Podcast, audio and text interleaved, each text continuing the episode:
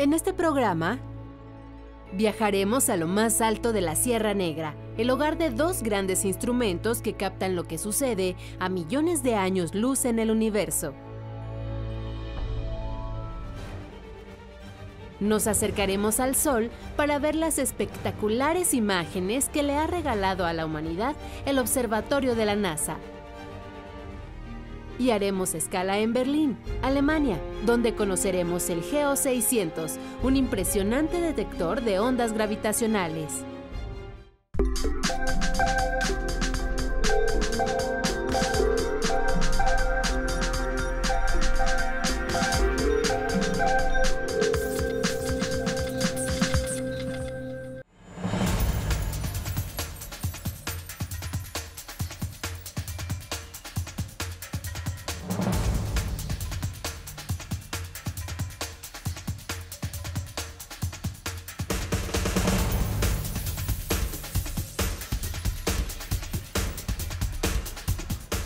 Bienvenidos a Factor Ciencia, yo soy Alejandro García Moreno y en esta ocasión los saludo desde el Observatorio de Partículas de Altas Energías HOC, ubicado en el volcán Sierra Negra, a 4.100 metros sobre el nivel del mar en Atzitzintla, Puebla. Este es el sexto y último de los programas que realizamos como parte de las actividades del año dual México-Alemania, Alemania-México, grandes proyectos de la ciencia. Seguramente este programa te va a interesar muchísimo, así es que no te lo pierdas. Esto es Factor Ciencia. Comenzamos.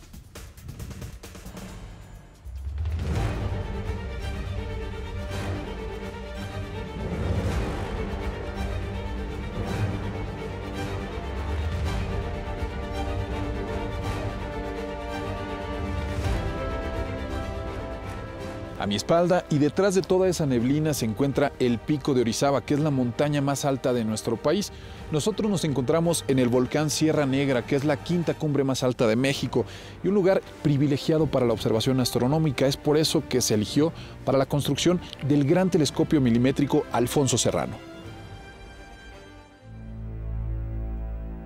A finales de los años 90 del siglo pasado, México asumió el reto de avanzar en el terreno de la investigación astrofísica y en el desarrollo de tecnología propia para mirar al cielo. Para lograrlo, se planteó un megaproyecto sin precedente, construir un telescopio único, de grandes dimensiones y capaz de captar radiación milimétrica. Así nació el Gran Telescopio Milimétrico, se instaló en la quinta montaña más alta del país, dentro del Parque Nacional Pico de Orizaba, en el estado de Puebla. El GTM es el telescopio más grande del mundo ah, de su tipo, un telescopio diseñado para detectar la radiación ah, con una ah, onda de longitud alrededor de un milímetro. no hay otro telescopio del mundo tan, tan grande. Además, la ventaja que tenemos aquí es la construcción de este, este, telescopio, esta infraestructura, en la cima de un volcán alto del, mundo, en la cima de Sierra Negra, ah, con una altura de 4.600 metros. Entonces, realmente es la combinación de la dimensión del GTM ah, más uh, donde está ubicado. Esta combinación es algo muy poderoso. Es un radiotelescopio de apertura simple con un espejo secundario de 2.5 metros de diámetro y una enorme antena parabólica de 50 metros de diámetro, asentada sobre una estructura de acero que se mueve con una precisión perfecta. Tenemos la oportunidad para ver el centro de nuestra galaxia, el núcleo de nuestra galaxia, el plano de la misma galaxia, la Vía Láctea, y además una vista del, del universo extragaláctico. Realiza observaciones astronómicas con longitudes de onda electromagnéticas de 1 a 4 milímetros, lo que le permite no solo ver astros y cuerpos celestes a millones de años luz, sino también materia oscura del universo. Su extraordinaria potencia y la visibilidad del lugar le permiten realizar observaciones tanto del lado del hemisferio norte como del sur del planeta logrando una mayor cobertura que los telescopios de Hawái y Chile. Y por eso tenemos la oportunidad para compartir ah, las observaciones milimétricas con ah, observaciones de otros telescopios en, el mundo. um, telescopios en Hawái, telescopios en Chile. Podemos ver toda la historia del universo, los objetos más cercanos objetos en nuestro sistema solar y um, las galaxias más lejanas, las primeras galaxias en formación en el universo lejano. Diseñado y construido por científicos mexicanos y estadounidenses, el Gran Telescopio Milimétrico Alfonso Serrano es considerado uno de los proyectos científicos más importantes en la historia de nuestro país.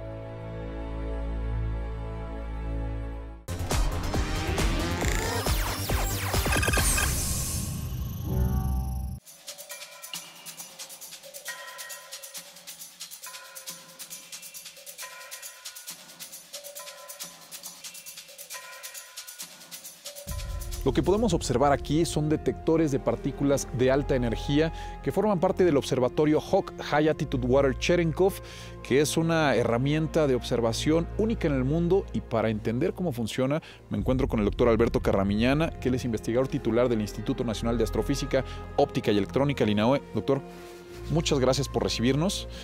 Eh, platíquenos de, esta, de este observatorio, ¿qué lo hace único?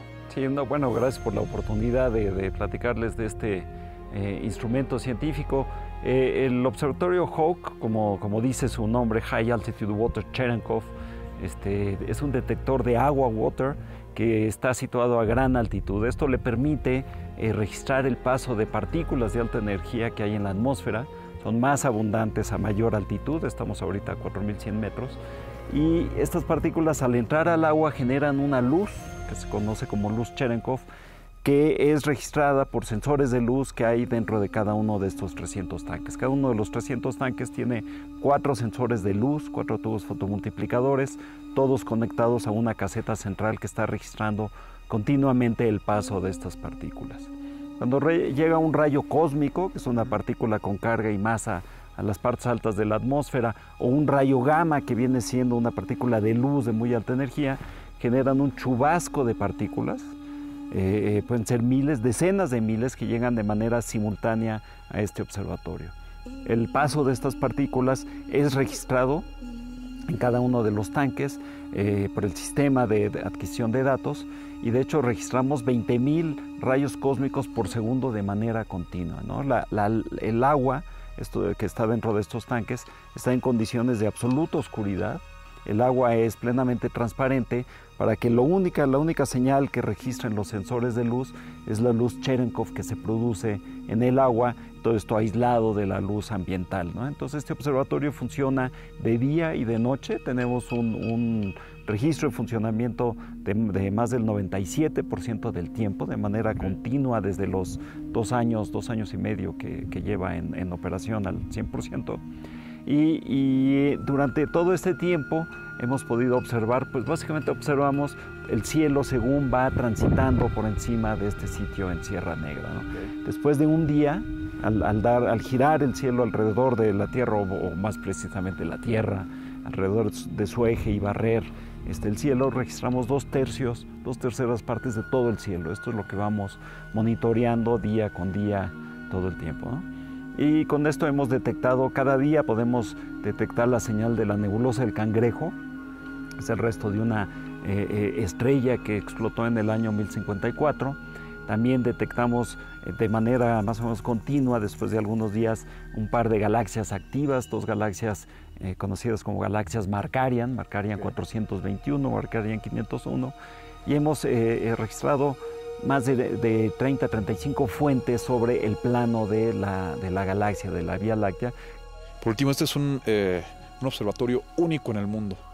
Sí, eh, es, digamos, el, primero de su tipo en, términos de ser un observatorio Cherenkov a más de 4.000 metros de altura, capaz de detectar fuentes astronómicas eh, eh, literalmente día con día y seguirlas día con día. Y bueno, ahorita ya hay proyectos de hacer observatorios similares, por ejemplo, en China. Y también estamos nosotros mismos involucrados un poco en las ideas de instalar alguno en el hemisferio sur que no alcanzamos a cubrir plenamente. ¿no? Entonces, este, este es un área donde de alguna forma nos hemos instalado, eh, pues se podría decir como pioneros, abriendo este tipo de, observaciones y bueno, ahorita pues ya seguirán otros experimentos en otros lados. Doctor, le agradezco mucho. Pues, gracias a ustedes por la oportunidad de platicarles. Continuamos en Factor Ciencia. Si la estructura del observatorio Hawk te llamó la atención, seguramente este proyecto que te voy a presentar te va a interesar muchísimo. Se desarrolla a la orilla de un campo de siembra en Alemania. Lo único que sobresale del suelo es su estructura de acero, pero tiene una función primordial para la detección de ondas gravitacionales. A continuación te presento otro de los grandes proyectos de la ciencia de la mano del doctor Raúl Rojas González.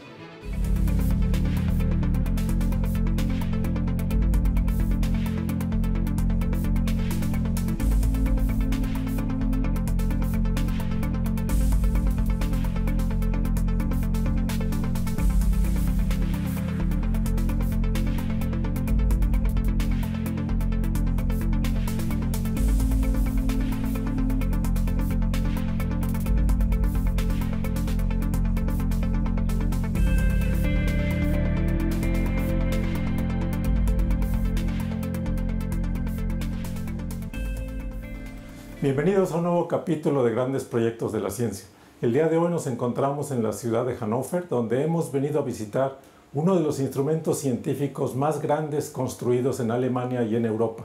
Se trata de un telescopio para detectar las ondas gravitacionales que hace más de 100 años propuso Albert Einstein como parte de su teoría universal de la gravitación. Vamos a visitar el instrumento, vamos a ver sus diferentes partes, vamos a tratar de entender ¿De dónde deriva la complejidad de esta medición? Este es el GEO 600, un observatorio cuya base es un interferómetro de rayos láser, pero también puede decirse es un telescopio. Su base son dos largos tubos al vacío de 600 metros cada uno, casi en ángulo recto y entre los sembradíos. Llegamos en un día sin sol, con lluvia y viento, el aire huele a campos abonados y a establo. Encontramos una instalación extremadamente austera. No parece el sitio de un centro experimental que agota las posibilidades de la tecnología actual para demostrar lo que se creía indemostrable, la existencia de ondas gravitacionales. El doctor Christoph Affelt nos recibe para mostrarnos el GEO 600. Herr Affelt, vielen. Sie sind ein Jäger. Was jagen Sie denn? Ähm, meine Kollegen und ich vom, äh, vom Geo 600 und Max-Planck-Institut für Gravitationsphysik jagen Gravitationswellen. Und äh, warum ist das interessant? Ähm, das ist interessant, weil ähm, man damit eine ganz neue Möglichkeit hat, ähm, den Weltraum zu beobachten. Ähm, kosmische Ereignisse, die sonst für, für Licht, für elektromagnetische Wellen ähm, nicht sichtbar sind, können mit Gravitationswellen sichtbar gemacht werden. Wie zum Beispiel der Zusammenstoß von zwei schwarzen Löchern, wie letztes Jahr beobachtet. Aber es endet nicht bei dem Zusammenstoß von schwarzen Löchern. Zusammenstoß von Neutronensternen wollen wir beobachten. Wir wollen gucken, was innerhalb einer Supernova passiert. Wie bildet sich der Neutronenstern? Wie bildet sich das schwarze Loch, wenn ein großer Stern explodiert? Und andere, sowie andere kosmische Events, die man einfach mit optischen Teleskopen nicht sehen kann. El GEO 600 es un proyecto del Instituto Albert Einstein, de la Sociedad Max Planck, y es parte muy importante del Grupo de Colaboración Científica Internacional LIGO, cuyos observatorios principales similares a este se encuentran en los Estados Unidos, en Hanford, Washington y en Livingston, Luisiana. En 1915, Albert Einstein propuso la existencia de las ondas gravitacionales la gravedad, dijo, no es una fuerza, sino el resultado de una alteración de la geometría del espacio-tiempo como consecuencia de la presencia de una masa. Y las grandes masas en movimiento producen ondas gravitacionales, una pulsación de contracciones y expansiones del espacio que se propagan a la velocidad de la luz, como vemos en esta simulación de la fusión de dos agujeros negros. Los observatorios LIGO lograron detectar tales ondas por primera vez en la historia en septiembre de 2015. Una medición de una fracción de segundo, pero un progreso extraordinario para la física. Las ondas provenían de dos agujeros negros con masas superiores a 30 veces la de nuestro Sol. situados a 1.300 millones de años luz, chocaron y se fundieron en uno, un fenómeno invisible. Lo que vemos aquí es una simulación. Esta fusión liberó una enorme energía en forma de ondas gravitacionales que llegaron a la Tierra 1.300 millones de años después, en 2015, comprimiendo y dilatando toda materia en el planeta. Esta simulación lo sugiere, si bien en forma exagerada, pues las variaciones reales son ínfimas. Por eso el propio Einstein creyó que jamás tendríamos instrumentos tan sensibles que pudieran detectar estas ondas. Pero de eso hace un siglo. Hoy las cosas han cambiado, sobre todo aquí. En el Geo 600 se trabaja constantemente para extender los límites de la tecnología y alcanzar la máxima sensibilidad y exactitud. Al visitar el corazón del interferómetro es necesario utilizar lentes protectores contra rayos láser. Este es un centro de experimentación en el que participan cientos de científicos y técnicos, un crisol de nuevas tecnologías decisivas en el proyecto internacional LIGO. Aquí se desarrollaron los rayos láser más perfectos del mundo, los que utilizan los observatorios LIGO, con una frecuencia purísima. Se generan y propagan en condiciones de extremo vacío para evitar su alteración por colisiones con átomos de gases. La calidad de los rayos láser es fundamental para la precisión del interferómetro. El generador láser envía un rayo a un divisor que lo reparte entre ambos brazos de 600 metros de longitud, al final se encuentran espejos que reflejan los rayos de manera que vuelven a sumarse en el divisor. El producto se envía hacia un fotodetector. En ausencia de una perturbación ambos rayos se encuentran exactamente en contrafase y sus amplitudes se anulan. No hay señal. Pero en presencia de una onda gravitacional, esta altera la longitud de los brazos de manera diferente. Las ondas se desfasan y su suma produce una señal variable que reproduce la forma de la onda gravitacional. El cuarto de control del GEO nos da una idea de la complejidad de la medición. Las variaciones de longitud que es preciso detectar aquí son del orden de una milésima del diámetro de un protón. Difícilmente imaginable, pero cierto.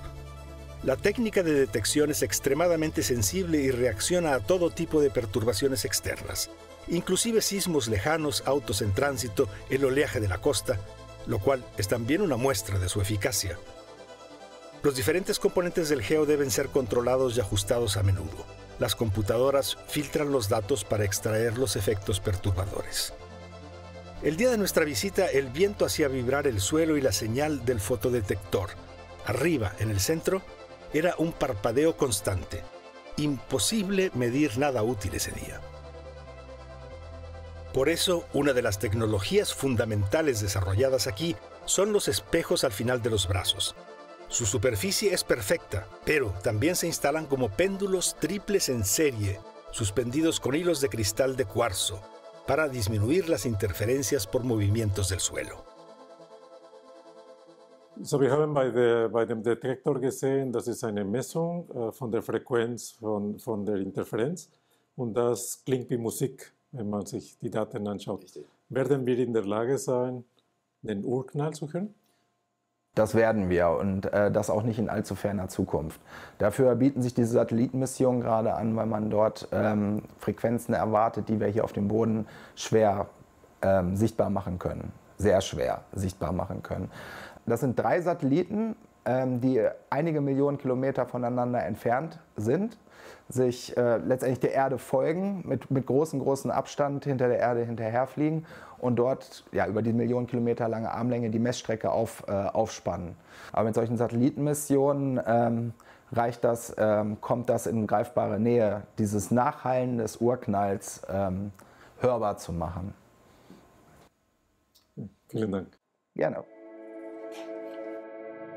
En 10 o 20 años, los científicos conseguirán instrumentos con una sensibilidad muy superior a la de los actuales. Entonces empezará la era de la astronomía de ondas gravitacionales, con observaciones precisas y constantes del universo.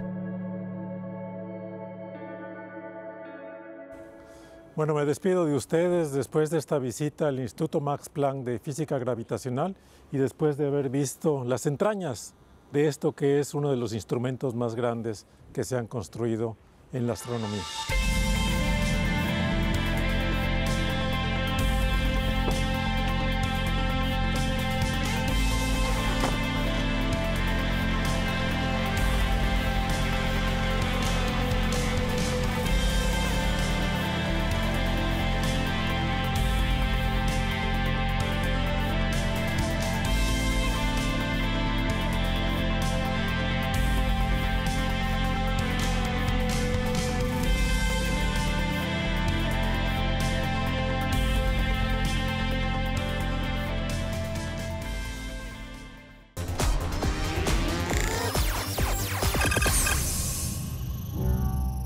Para los científicos el estudio del Sol es fundamental.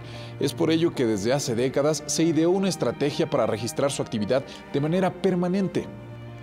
Gracias a este monitoreo, los investigadores han sido capaces de regalarle a la humanidad imágenes realmente sorprendentes, pero lo trascendente es que también les ha permitido entender de mejor manera la naturaleza de nuestro astro rey.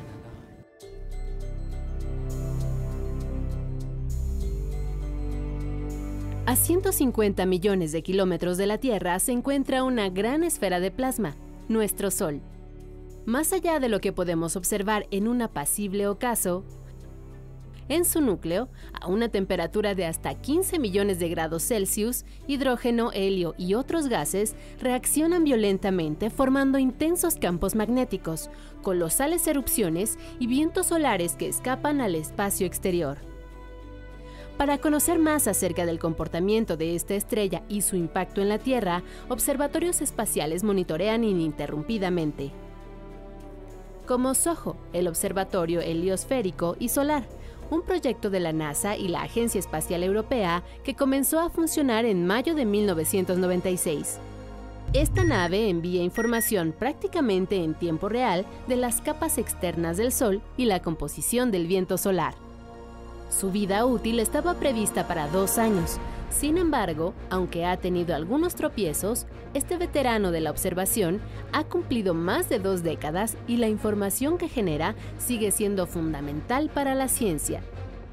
En febrero de 2010, la NASA lanzó a SDO, el Observatorio de Dinámica Solar.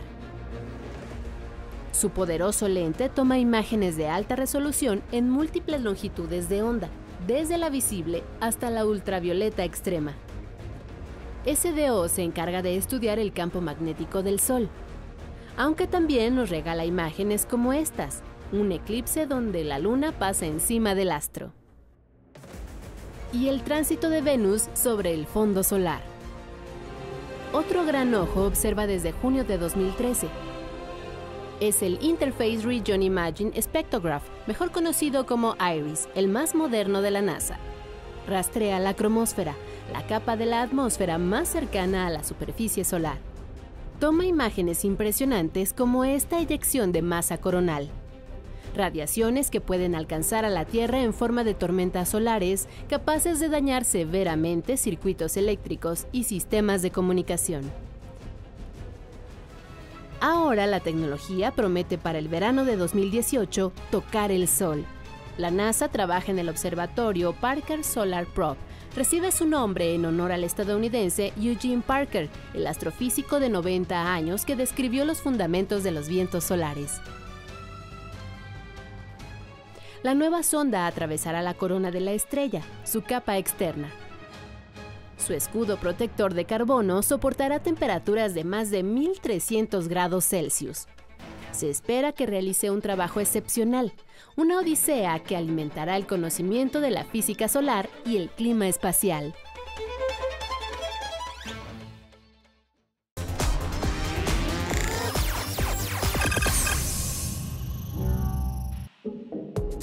Ya les mencioné, este es el último programa de la serie Grandes Proyectos de la Ciencia que realizamos como parte de las actividades del año dual México-Alemania, Alemania-México.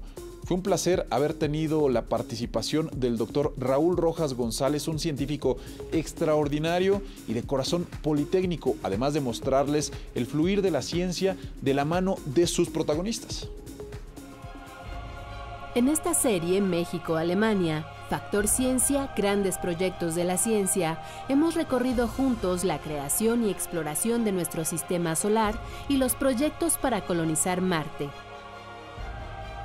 Acompañados del doctor Rafael Navarro, el único mexicano involucrado en los trabajos de la NASA y la Agencia Espacial Europea para examinar el planeta rojo nos asombramos con la histórica misión Rosetta, que descendió en el cometa Churyumov-Gerasimenko, la que obtuvo evidencia de que estos cuerpos rocosos poseen componentes necesarios para la vida en el universo. Nos remontamos al origen de la vida y a la evolución de las especies, incluidos nosotros mismos. Nos sorprendimos con los resultados de la investigación del genoma del Neandertal, que convivió con el Homo sapiens hace 70.000 años y del cual los seres humanos tenemos hasta un 2% de su código genético. Entendimos la importancia de que se haya descifrado el genoma del mexicano al abrir la posibilidad de obtener mejores métodos de diagnóstico y tratamiento de enfermedades. Vimos impresionantes avances de la microbiología celular para preservar nuestra especie, como el descubrimiento de las redes de neutrófilos, es decir, glóbulos blancos que mueren para que podamos vivir. Nos enteramos de un proyecto que realiza el Instituto Politécnico Nacional con investigadores de España, Portugal, Perú, Argentina y Chile en el desarrollo de una vacuna para combatir el virus de inmunodeficiencia humana. Constatamos el desarrollo de extraordinarios instrumentos que revolucionaron al mundo como la Z1, la primera computadora creada en Alemania por Konrad Zuse, el auto del futuro en el que trabaja incansablemente el doctor Raúl Rojas, egresado politécnico que hoy en día es uno de los más grandes genios en inteligencia artificial en la Universidad Libre de Berlín. Conocimos instrumentos como el Gran Colisionador de Hadrones, el proyecto científico más ambicioso en la historia de la humanidad con el que se pretende dar respuesta al origen del universo. El Gran Telescopio Milimétrico, el Observatorio Hawk, el Observatorio Solar de la NASA y el GEO 600, el detector de ondas gravitacionales. Seis semanas en las que reafirmamos que la ciencia y la tecnología no conocen fronteras.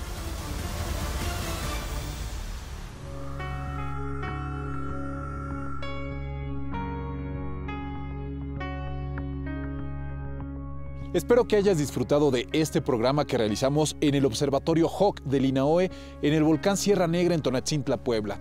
Yo te recuerdo que puedes seguirnos en Twitter, Facebook, visitar nuestro portal o descargar cualquiera de nuestros programas a través de iTunes y no olvides que seguimos investigando lo que ocurre en el mundo de la ciencia y la tecnología para llevarlo hasta tu pantalla. Yo soy Alejandro García Moreno y esto fue Factor Ciencia. Te espero la próxima semana.